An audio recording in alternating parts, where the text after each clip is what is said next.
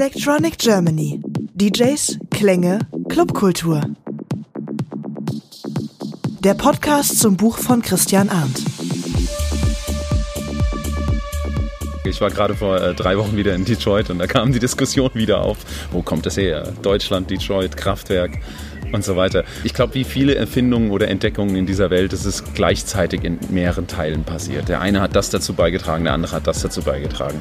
Und was Techno für mich bedeutet, ähm, ist eigentlich eine Musik, die perfekt dafür geeignet ist, Menschen zusammenzuführen, die äh, sich für eine Weile einfach mal einem Beat dahin hergeben wollen, also äh, sich quasi dem Beat ausliefern wollen und dadurch ein, ein Gefühl der Zusammengehörigkeit und, und dadurch auch einen großen Spaß empfinden. Chris Liebing, der Mann bringt es auf den Punkt. Der Spaß am Tanzen, das, was die Leute zusammenbringt. Darum geht's. Electronic Germany erscheint im Februar 2019 bei Edelbooks.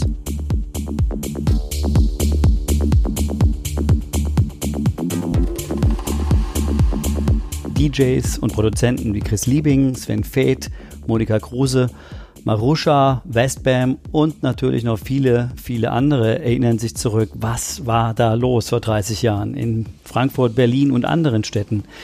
Ich bin DJ EastEnders und mache zusammen mit dem Buchautor Christian Arndt diesen Podcast. Hallo Christian. Hallo Stefan. Dein Buch Electronic Germany erscheint zur Leipziger Buchmesse Anfang März. Woher hast du denn eigentlich den Buchtitel? Also ursprünglich basiert ja das Buch auf einem Dokumentarfilmprojekt zur Geschichte der Technokultur in Deutschland. Das habe ich schon vor zehn Jahren mit dem Regisseur Andreas Heller zusammen initiiert. Wir wollten halt die ganze Bandbreite der elektronischen Musik aus dem deutschsprachigen Raum abbilden, ohne uns in irgendwelchen musikpolizeilichen Genre-Definitionen zu verheddern. Mhm mir ist erstmal kein richtiger, richtig guter, griffiger Titel eingefallen, bis ich dann ähm, das Album Teufelswerk von DJ Hell, was du vielleicht auch kennst, äh, in die Hände bekommen habe. Von wann war das? 2009 oder sowas. Ich habe es aber ehrlich gesagt ein bisschen später erst entdeckt.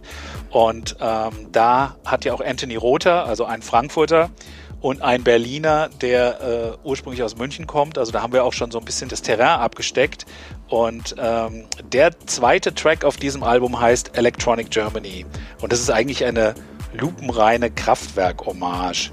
Da heißt es zum Beispiel Rhythmus, Melodie, Klangbaustein, Symphonie, Electronic Germany in so einem schönen Staccato-Sprech. Ich kann das leider nicht so gut rüberbringen wie die Roboterstimme von Hell und uh, Anthony Rother. Aber ich fand das Stück damals wie heute als eine Art musikalisches Kondensat, also gleichzeitig sehr minimalistisch und auch sehr wuchtig, irgendwie teutonisch, aber trotzdem auch sehr funky und von einer sagen wir mal, dunklen Eleganz und das hat mich sehr äh, angesprochen damals. Und das war dann irgendwo, dann habe ich das dem Andreas erzählt und der fand den Titel auch gut.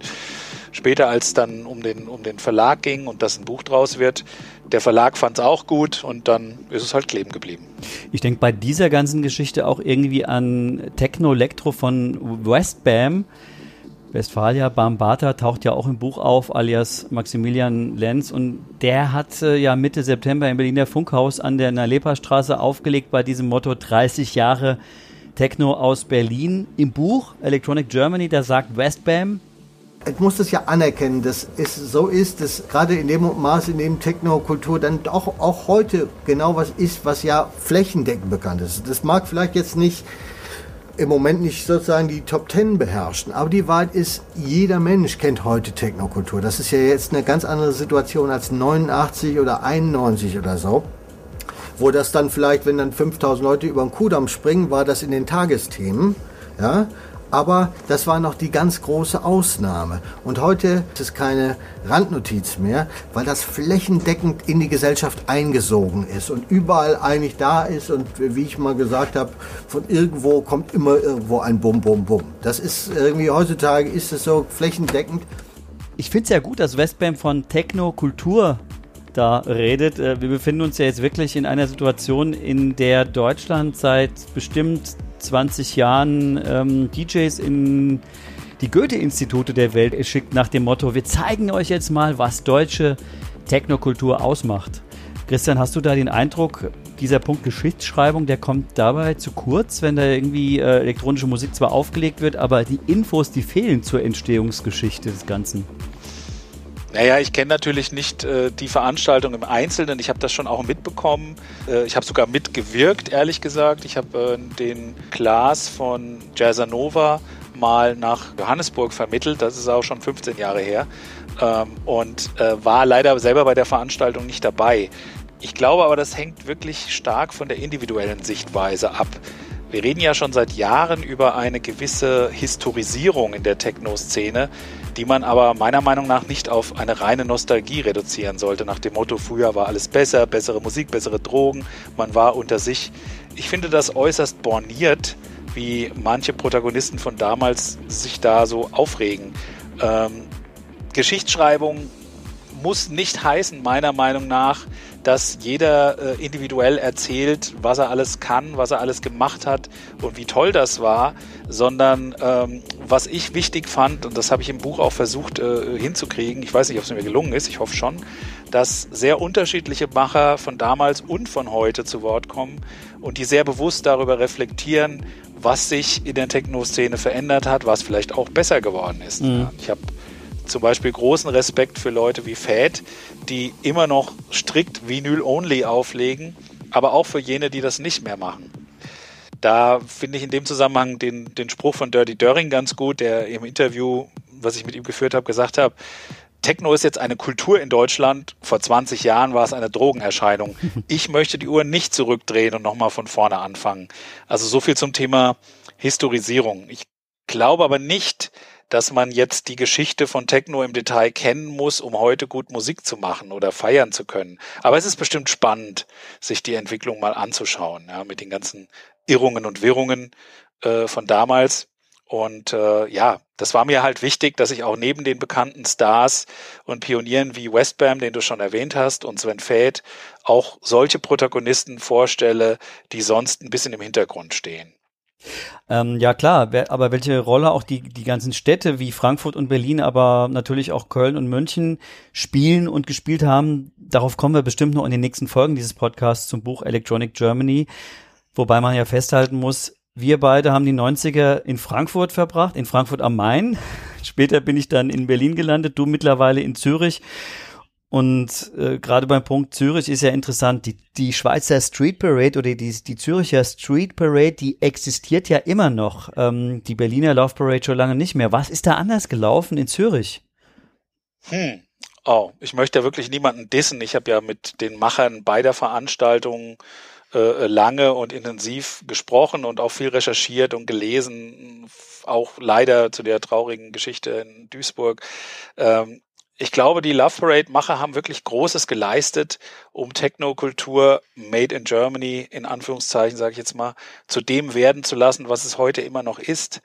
Die weltweite Strahlkraft war wirklich enorm und die Love Parade war ja auch bekanntermaßen das Vorbild für alle anderen Paraden dieser Art. Auch die Clubs und die ganze Stadt Berlin haben in den 90ern massiv von der Parade profitiert. Gewisse Borniertheit in Berlin, so nach dem Motto, das haben wir doch gar nicht mehr nötig.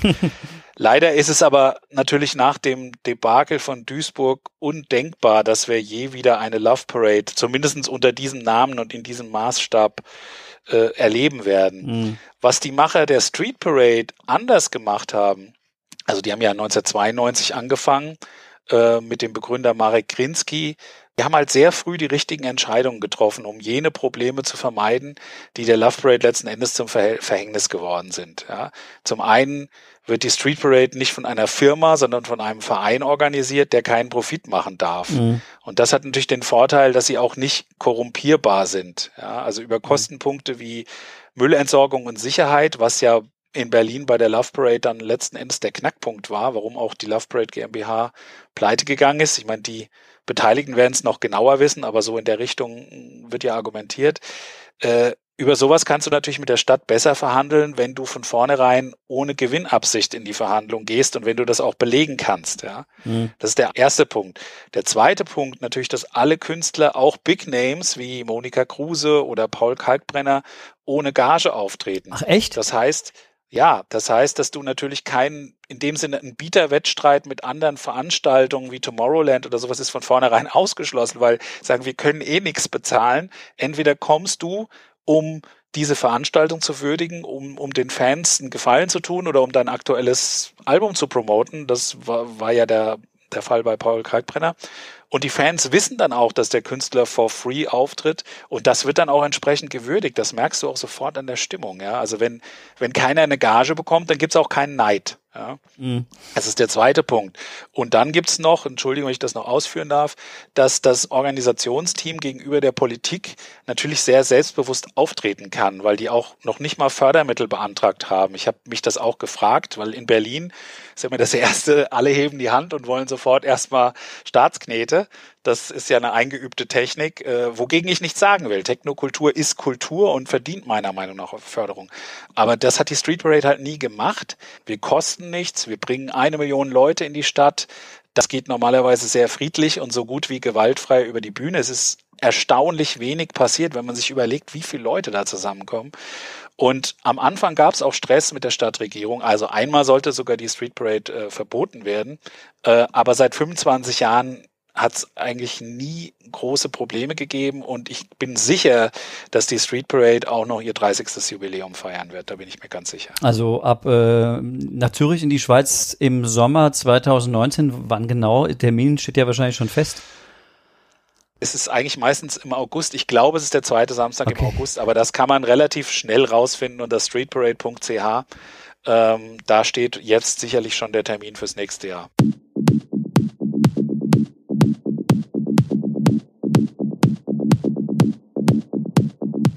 Electronic Germany, der Podcast zum Buch über die Entstehungsorte haben wir schon gesprochen. Wer ist denn äh, außer Chris Liebing und Westbam noch drin im Buch? Also zumindest erwähnt und gewürdigt sind eigentlich alle DJs, Künstlerinnen, Künstler aus Electronic Germany, die irgendwie Rang und Namen haben und noch einige mehr dass ich letztlich nur zwölf Persönlichkeiten und Acts in Anführungszeichen äh, ein eigenes Kapitel widmen konnte. Das hat natürlich damit zu tun, dass einfach der, der Platz letzten Endes begrenzt ist. Was aber natürlich nicht bedeutet, dass die anderen nicht wichtig sind. Äh, ich habe wie gesagt, versucht, ähm, auch Leute zu porträtieren, die vielleicht nicht jeder sofort auf dem Radar mhm. hat. Ja, das sind zum Beispiel historisch so Leute wie Jam Elmar oder Ralf Hildenbeutel aus Frankfurt, die eher so als musikalische Hintermänner, aber sehr, sehr äh, stilprägend und sehr einflussreich waren. Kann man ja gerade noch ähm, erwähnen, dass Ralf Hildenbeutel ja ähm, gerade das Chris Liebing-Album mitproduziert hat, was gerade erschienen Absolut ist. richtig. Ja, klar. Also vor äh, 25 oder 27 Jahren hat er die, die bahnbrechenden Alben von Sven Fäth ja mitverantwortet. Also The Harlequin, The Robot and The Belly Dancer zum Beispiel. Ähm, und jetzt mit Chris Liebing, der ja wiederum auch so ein bisschen ein Fat-Schüler ist oder war früher. Ähm, also da schließt sich ein bisschen auch ein Kreis, ja. ja und ja. Äh, darüber habe ich auch mit, mit Ralf gesprochen. Das ist alles auch so ein bisschen ins Buch eingeflossen. Und von den, ich sag mal, jüngeren, auch nicht mehr so jungen, aber jüngeren, habe ich eben auch so Leute wie Panther Dupras äh, und Kollektiv Turmstraße porträtiert, weil die zum einen auch meinen persönlichen Techno-Horizont so ein bisschen erweitert haben und zum anderen für so eine ganz andere, etwas, ich will mal sagen, fast so eine hypnotische Spielart des Techno stehen, ohne großes Aufhebens, äh, einfach wirklich sehr, sehr geniale Musik machen und auch beide sehr gute Live-Acts sind. Das war mir auch wichtig. Ja. Mhm. Alle Namen will ich jetzt noch nicht unbedingt äh, verraten, okay. denn das Buch kommt ja erst im Februar. Aber ähm, wir haben ja auch noch einige Podcast-Folgen vor uns. Da werden wir noch ein paar Geheimnisse lüften. Auf jeden Fall. Ich erinnere mich auch ähm, an eine After-Hour auf Ibiza. Da hatte DJ Karotte so eine Finca mit Pool gemietet. Kennt man ja irgendwie. Monika Kruse hat unter anderem da aufgelegt und weil es damals einfach keine Lichtanlage gegeben hat, äh, musste ich mir was einfallen lassen mit den ganz normalen Raumlampen. Das war dann auch so eine Art von ja, Minimalismus. Monika Kruse, die redet aber auch bei dir im Buch von Sexismus, wie es sich nämlich anfühlt als weltreisende Plattenauflegerin. Man hat es als Frau am Anfang schon ein bisschen schwer. Also so ähm, klar herauszukommen oder den Fokus auf sich gerichtet zu haben, das hat man relativ schnell, weil man als Frau eben noch einer wenigen, also man hat so, so einen ähm, Außenseiterstatus, aber man wird am Anfang nicht ganz ernst genommen. Ist schon so. Also Techno ist auch ziemlich äh, sexistisch. Und ähm, da muss eine Frau erstmal wirklich äh, zeigen, dass sie es ernst meint und nicht einfach so, ah ja, ich mache, jetzt hier ein bisschen auf und äh, ist es einfach zweimal schlimm, äh, schlimmer, äh, wenn eine Frau einen Mix verkackt, sozusagen, als wenn ein Mann es macht. Die Quizfrage, wer im Jahr 2018 bzw. 2019 überhaupt noch mit Vinylplatten durch die Gegend fährt oder dann doch lieber mit dem Gigabyte großen USB-Stick, mit dem er dann die Pioneer DJ-Player füttert, die absurderweise auch noch aussehen wie CD-Player. Ja, diese, diese Quizfrage, die ist vermutlich gar nicht so einfach zu beantworten. Man muss ja nur mal im Club, in seinem Lieblingsclub, nachgucken, wie viele 1210er von Technics da überhaupt noch im Einsatz sind und wie viele digitale Pioneer-Player. Ich würde mal sagen 80 zu 20 fürs digitale Auflegen. Oder was meinst du, Christian? Damit könntest du zwar richtig liegen, Stefan, aber dabei sind ja noch die Ableton DJs gar nicht mitgezählt, oder? Na, okay, stimmt. In diesem Kontext, in diesem Kontext finde ich es eigentlich ganz spannend, dass Paul Schmitz-Moormann, besser bekannt als Kid Paul, schon 1992 die Prognose wagte, dass DJs in Zukunft keine ganzen Tracks mehr abspielen oder mehr oder weniger smooth Übergänge mixen würden, sondern auf einzelne Spuren zugreifen und damit sozusagen live immer wieder neue Remixes aktueller Tracks erzeugen würden. Dank Unternehmen wie Native Instruments, Beatport und Ableton, die ja auch äh, teilweise oder zum Großteil auch in Berlin äh, ihre, ihre Headquarters haben oder ihre Kreativzellen, sage ich jetzt mal, ist es ja zwei Jahrzehnte später auch genauso gekommen. Das heißt, der Übergang zwischen Musik machen und Musik auflegen wird so fließend, wie er das eigentlich beim Hip-Hop seit Grandmaster Flash schon gewesen ist. Ähm, nur hat, haben die das halt äh, sozusagen das Musikmachen mit Vinyl als Handwerk verstanden. Und Westbam kommt ja auch aus dieser Szene übrigens, ne? Mhm. Turntablism. Ähm, Helena Hauf hat ja in einer der letzten Ausgaben der Groove erzählt, wie sehr sie Sven Feth bewundert. Wir haben es schon erwähnt, weil der immer noch mit, mit Vinyl durch die Welt fährt. Das ist dann irgendwie auch die wertkonservative Seite wahrscheinlich dieser Technokultur. Und ähm, damit hat ja Westbam so seine Probleme, wenn das Publikum eben dann alles andere als offen ist für die musikalische Reise des DJs. Ich mag Trance-Musik, ja, da sind schöne Melodien, da ist ein schöner Beat, da weiß ich immer, wo ich tanzen muss, da weiß ich auch sozusagen, wo der Trommelwirbel kommt, wo ich mich freuen kann und wo ich dann wieder tanzen kann und so. Und das, das war zum Beispiel ein Moment, der, der, also das ist genau ein Moment, der mich dann immer ankotzt. Also weil, weil, und das war zum Beispiel genau bei Raving Society, ja, jetzt weiß, weiß jeder, wo der Break kommt, wo ich mich freue, wo ich loshüpfe. Dann äh, sozusagen, dann fliegt's, dann wird es für mich zu glatt und dann äh, äh, versuche ich irgendwo was Neues reinzubringen. Und ich versuche die Leute nicht anzukotzen oder ich versuche die Leute jetzt nicht sozusagen äh, äh, den Leuten den Abend zu versauen, aber ich versuche auch nicht, sie immer in ihren Vorurteilen und ihren Routinebedürfnissen einfach nur abzufüttern, weil das finde ich nämlich auch letztendlich dann äh, äh, zynisch. Oder, oder, vielleicht ist es nicht zynisch, aber es ist, äh, also es ist eine Unterforderung. Das heißt, ich mache immer sozusagen, äh, also das ist genau wie äh, Bildzeitung oder sonst was. Das heißt also nur schön und knallig genug und äh, offensichtlich genug äh, und äh, ich muss mich nicht mehr konzentrieren und ich muss mich nicht mehr anstrengen und ich werde nur noch abgefüttert oder so. Und ich denke, wenn Technokultur befreien soll, muss sie irgendwo auch immer wieder was Neues bringen und muss die Leute auch fordern. Also fördern und fordern, wie, wie unser alter Bundeskanzler das mal so schön sagte. Also, das gefällt mir. Fördern und fordern auf dem Technofloor, sagt Westbam. Da kommt bei ihm ja auch ein bisschen Kritik durch am massentauglichen EDM, dieser Electronic Dance Music der DJ-Kategorie Calvin Harris, Avicii oder David Guetta. Andererseits waren es ja vielleicht auch gerade die großen Raves der 90er, ich sag nur Mayday, die den Grundstein ja gelegt haben für entsprechende Mega-Events jetzt in den USA und auch bei uns. Stichwort World Club Dome oder sowas. Wie siehst du da die Weiterentwicklung des Genres Techno? Und wie sehen es vielleicht auch deine Gesprächspartner im Buch? Also ich stelle zum einen eine enorme Professionalisierung fest, auch bei kleineren und mittelgroßen Festivals wie Love Family Park oder Home Run, die ja so in unserer alten Heimat, also sprich im erweiterten Rhein-Main-Gebiet stattfinden äh, und sich überwiegend dem wahren Techno- und House äh, widmen, ähm, weil sie es erstens wollen und weil sie zum zweiten, zweitens auch diese absurden Gagenforderungen der EDM-Helden gar nicht ansatzweise bedienen können. Mhm. Trotzdem sind diese Festivals äh, äh, eben nicht mehr so, wie soll ich sagen, die sind nicht mehr so grassroots-mäßig, wie sie mal waren. Ähm, das hat aber sicherlich auch mit äußeren Bedingungen zu tun, sprich Sicherheit, Brandschutz, äh, Fluchtwege. Da hat man sich früher nicht so drum gekümmert. Äh, größere Festivals wie die Nature One leisten sich ja äh, ironischerweise schon seit Jahren ihren Classic Floor, äh, wo dann eben auch die Heldinnen und Helden unserer Jugend, also sprich Marusha, DJ Duck, Mike van Dyke, auflegen.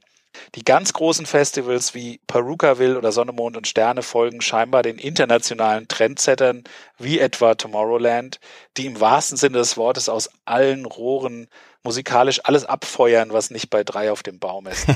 da spielen dann eben spannende junge Acts neben den üblichen Verdächtigen aus Schweden, UK und USA. Mir erscheint das ein bisschen zu wahllos, muss ich ganz ehrlich sagen. Und so habe ich das auch von vielen Künstlern gehört, die keine Lust haben, unter ferner Liefen auf solchen Mega-Festivals zu spielen.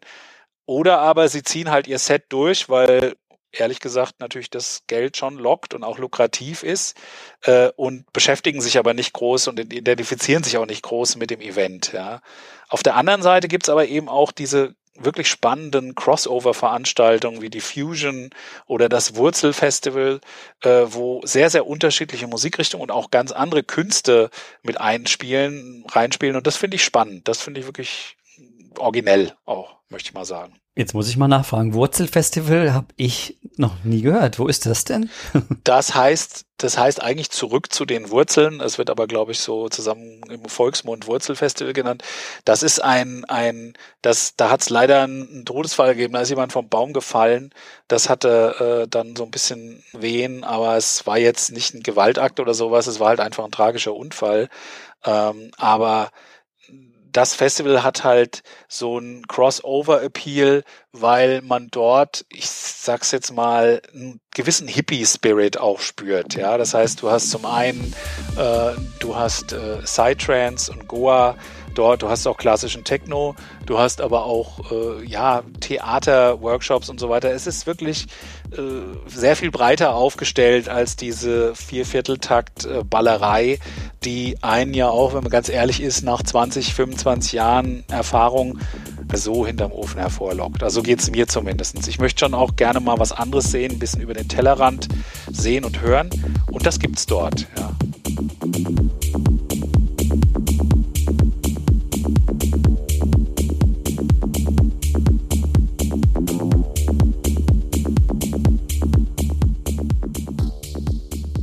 Electronic Germany, der Podcast zum Buch. Und es gibt in dieser ersten Podcast-Folge noch ein Date zu vermelden. Die Konferenz Most Wanted, nämlich die steht wieder an in Berlin, veranstaltet von der Berlin Music Commission. Und du stellst dann das Buch schon mal vor am Mittwoch, 7. November, also in einer Woche.